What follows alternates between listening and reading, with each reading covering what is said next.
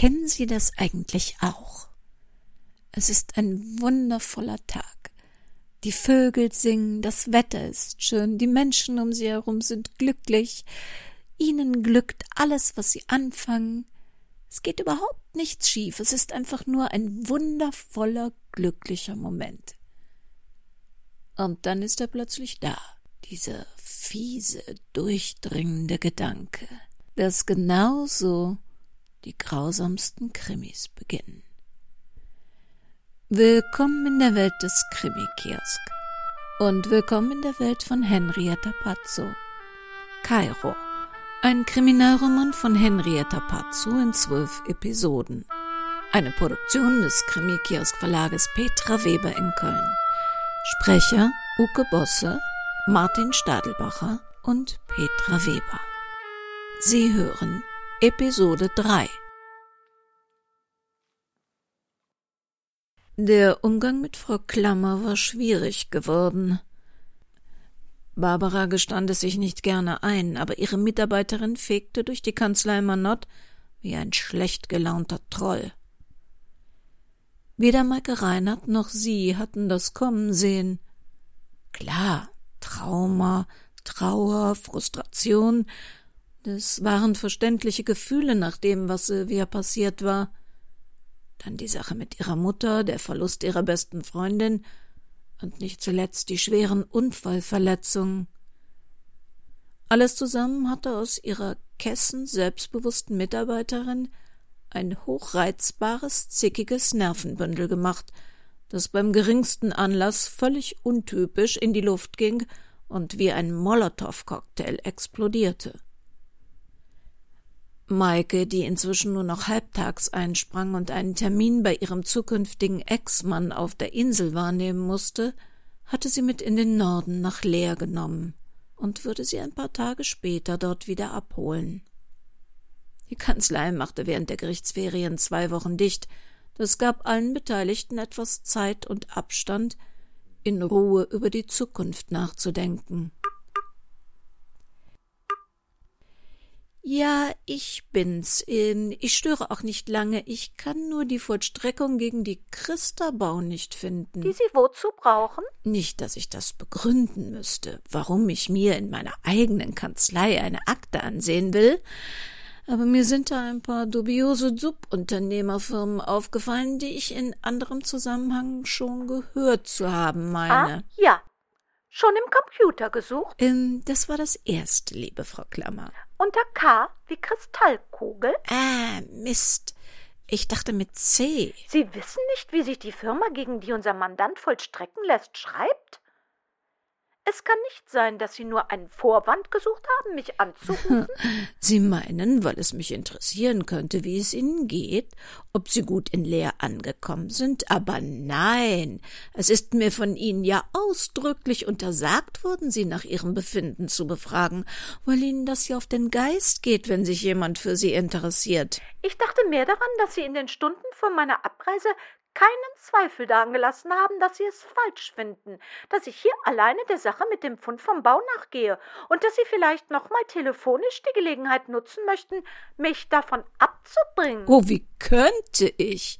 Ich halte es zwar nach wie vor für grundverkehrt, dass Sie in Ihrem Zustand alleine ermitteln. Ermitteln? In meinem Zustand? Ich übergebe lediglich ein paar Fundstücke und Papiere, die auf einer Baustelle aufgetaucht sind, ihrem rechtmäßigen Besitzer. Das schafft man auch in meinem Zustand und kann man wohl kaum ermitteln nennen. Nicht? Ich kenne Sie doch.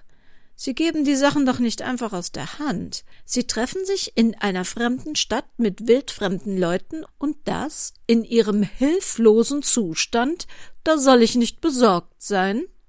Gute Nacht. Barbara Manott lehnte sich zufrieden in ihren Sessel zurück und griff nach dem Glas Rosé, das Jan ihr herüberreichte. Bruno hatte recht. Sylvia Klammers Gedanken durften sich nicht weiter nur um sie selbst drehen. Deshalb hatte sie Rüdiger Schmidt direkt nach dem Fund der Unterlagen gebeten, im Büro anzurufen und Sylvia davon zu erzählen. Es hatte sogar besser geklappt als erwartet. endlich zeigten sich wieder Züge der alten Sylvia Klammer.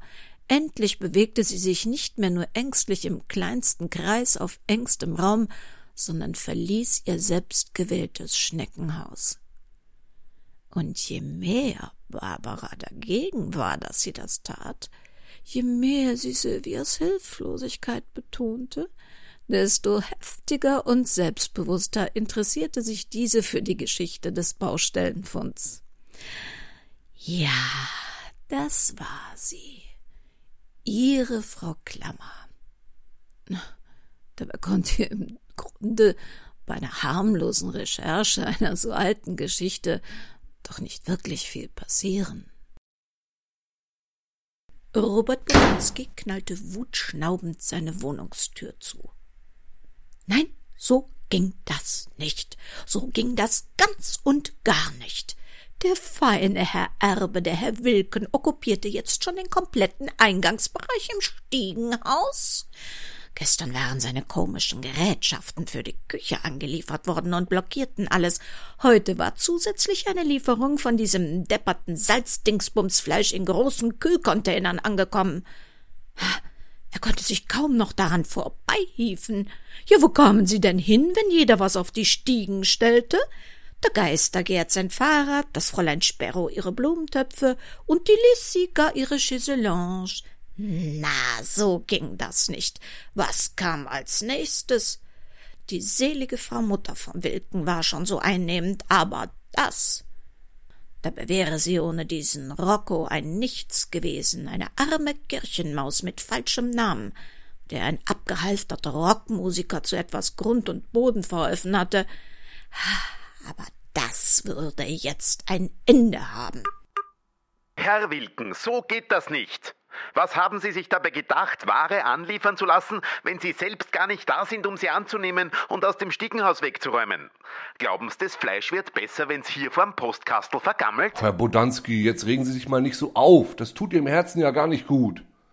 Das Fleisch ist vakuumverpackt mit Kühleis und der Toni, also der Herr Kudlacek von oben, der räumt heute Nachmittag alles ein und den Kühlschrank aus dem Weg. Sie haben ja recht, das ist ein bisschen blöd gelaufen. Die Ware sollte eigentlich erst nächste Woche kommen, da wurden beim Versand wohl die Kalenderwochen verwechselt. Aber, äh, sagen Sie, wo ich Sie gerade mal am Apparat habe, kann das sein, dass Ihre Miete noch aussteht? AG, das haben's bemerkt. Ich wollte ja eigentlich erst mit Ihnen drüber sprechen, wenn's wieder hier sind, aber so ist's auch recht. Schauen's, ich denk, wir werden wegen dem Mietzins ein neues Arrangement finden müssen. nee, äh, sorry, wenn Sie mir jetzt wegen der Sache im Treppenhaus eine Mietminderung aushandeln wollen, dann muss ich Sie mal darauf hinweisen, dass dringende Reparaturen anstehen und sowieso alle Mieter im Haus verdammt wenig zahlen. AG, doch keine Mietminderung. Ich denke, wir könnten uns darauf einigen, den Mietzins ganz zu vergessen. Der berühmte Wiener Humor. Entweder wir einigen uns da oder die Kieberer bekommen einen Tipp, dass ihre Frau Mutter eine Betrügerin, womöglich gar eine Mörderin war. Sehen's, die hat nie und nimmer Leopoldine Hofer geheißen. Haben's das nicht gewusst? Die Bäuerin Leopoldine Hofer ist im Mai 1987 spurlos verschwunden. Und jetzt stellen Sich's vor, zwei Monate später, im Juli 1987, meldet eine falsche Leopoldine Hofer ihren Hauptwohnsitz hier bei uns im Haus an. Aufgeflogen ist sie nur deshalb nicht, weil die Familie der echten Leo sie nie als abgängig oder tot gemeldet hat. Weil sie geglaubt haben, dass sie vielleicht eines Tages doch zurückkommt. Aber irgendwas sagt mir, dass das nicht passieren wird. Schon weil ihre Frau Mama sich gar zu sicher war, nicht damit aufzufliegen, weil es gewusst hat, dass die echte nie mehr auftauchen wird. Und hätte sie nicht unbedingt ihren 60. Geburtstag an ihrem richtigen Geburtstag im April feiern wollen, wäre ich ihr womöglich nie drauf gekommen. Denn die echte Frau Hofer hatte im November Geburtstag und zwar drei Jahre später. So, und bevor Sie jetzt einen Exekutor beauftragen, überlegen Sie mal ganz genau, warum Ihre Frau Mutter in ihren letzten Lebensmonaten so überaus freundlich auf den Mietzins verzichtet hat, nachdem ich mit ihr, statt mit den Kieberern, über die Verschollene geplaudert habe. Also, Sie glauben doch jetzt selbst nicht, dass meine Mutter dieser Frau. Schauen's, wer hätte denn geglaubt, dass eine Nonne und ein Pater ihre Mutter Wenn's möchten, können wir das gerne der Wiener Polizei überlassen, herauszufinden, was der Frau Hofer, also der echten, angetan wurde. Ganz wie Sie meinen. Denken's drüber nach und äh, sehen's zu, dass das Graffel alsbald aus dem Stiegenhaus verschwindet. Sonst könnte ich womöglich noch stürzen und dann wird's richtig teuer. Sie verstehen?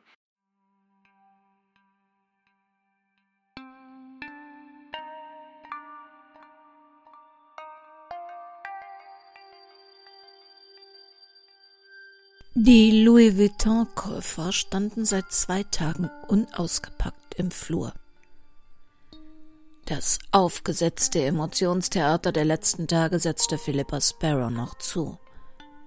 Diese aufgeblasene falsche Trauerkultur, diese endlosen Lobeshymnen von Menschen, die ihren Vater gar nicht kannten, verursachten bei ihr Brechreiz.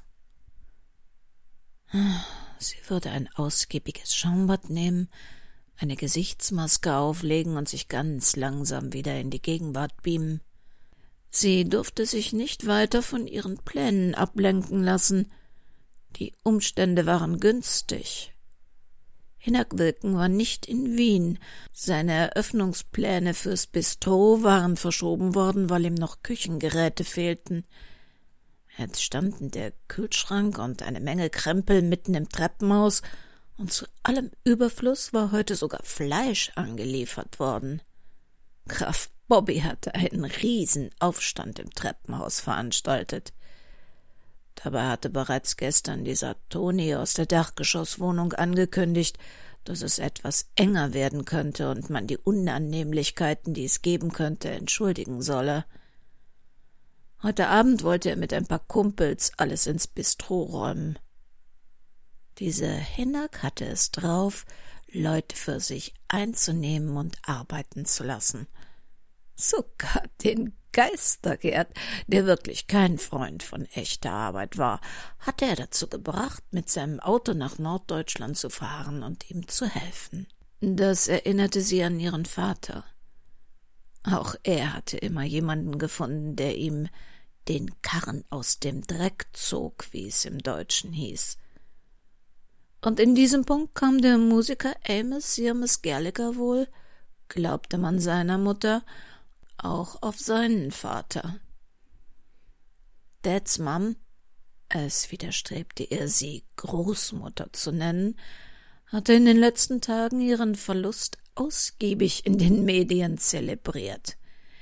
An ihrem neunzigsten Geburtstag hatte die zierliche greise Frau sich in eine angesagte Late-Night-Show geschleppt und hinter einer riesigen Geburtstagstorte vor jeder Menge Kameras, gut ausgeleuchtet, in ihre spitzen Taschentücher geweint. Oh, wie das jetzt wohl alles mit dem Erbe werde, dass das bestimmt nicht ohne Rechtsstreit abginge und dass sie das Ende selbigen doch sowieso nicht mehr erleben werde, sie, die arme alte Frau. Der pfiffige Night Talker hatte natürlich sofort seine Chance auf Pikantes gerochen und freundlich, aber bestimmt nachgefragt, was denn an der Erbschaft strittig sein könnte.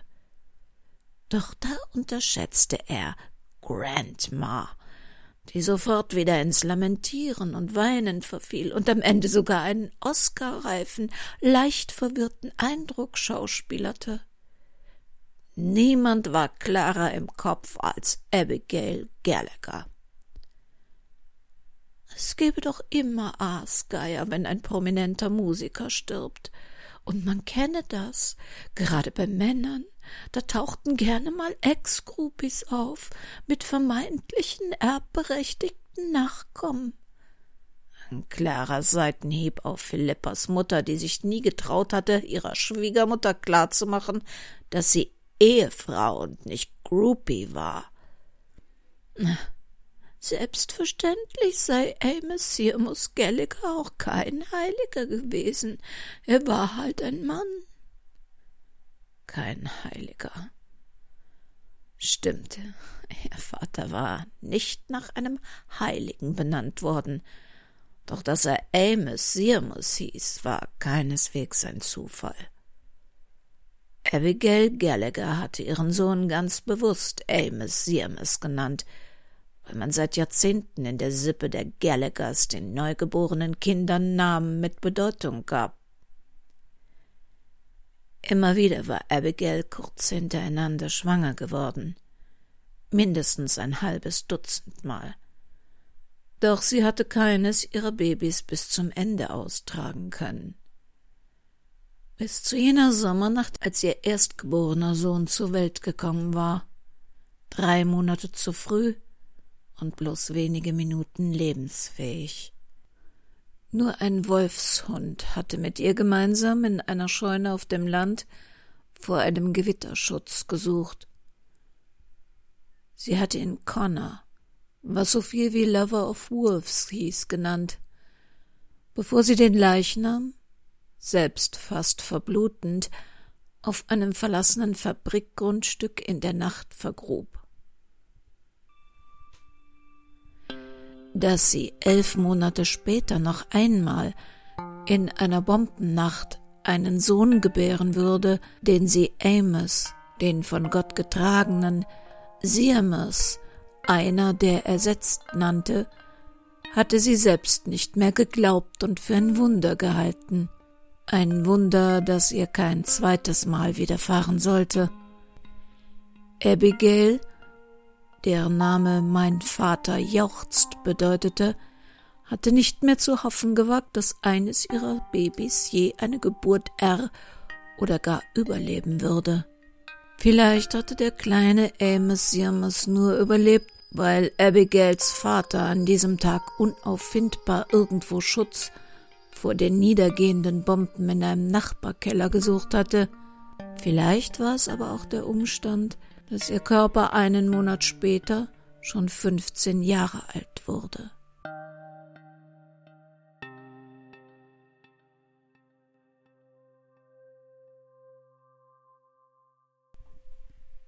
Sie haben es gemerkt, im elften Krimi für die Kanzlei Manott steht nicht Barbara Manott im Vordergrund der Ermittlungen.